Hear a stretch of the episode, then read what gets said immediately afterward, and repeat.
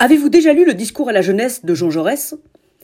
Si Jean Jaurès s'adresse à la jeunesse, il lui adresse des mots que l'on croirait adressés à tous, y compris à la vieillesse. N'est-ce pas paradoxal? Non.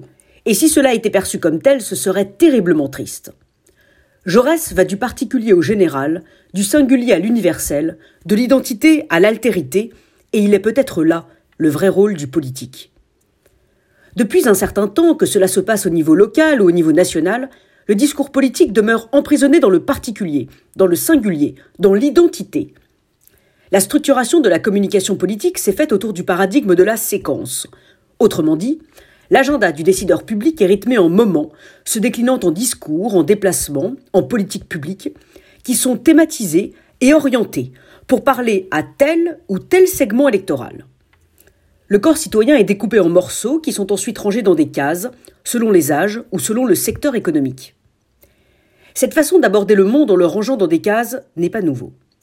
Cela fait des siècles que nous passons notre vie à ranger tout et tout le monde dans des cases, quitte à couper ce qui dépasse.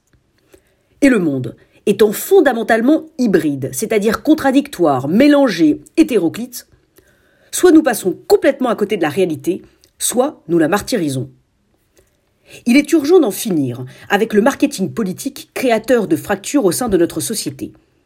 La communication politique doit sortir du paradigme de la séquence, puisqu'en catégorisant les citoyens, elle pousse, elle encourage un intérêt particulier.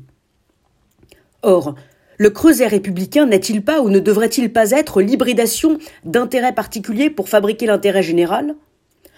En s'adressant aux artisans, ou aux artistes, ou aux étudiants, ou aux personnes âgées, nous n'apprenons pas à penser ensemble les personnes âgées et les jeunes, les artisans et les industriels, les artistes et les entrepreneurs.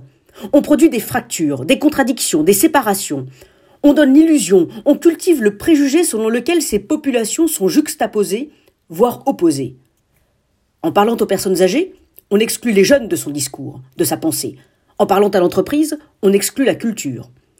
Le discours politique, la politique publique devrait hybrider ces mondes plutôt que de les séparer artificiellement et entretenir de manière malsaine leur distinction. Le monde est hybride, il est grand temps que les personnalités politiques en prennent enfin conscience.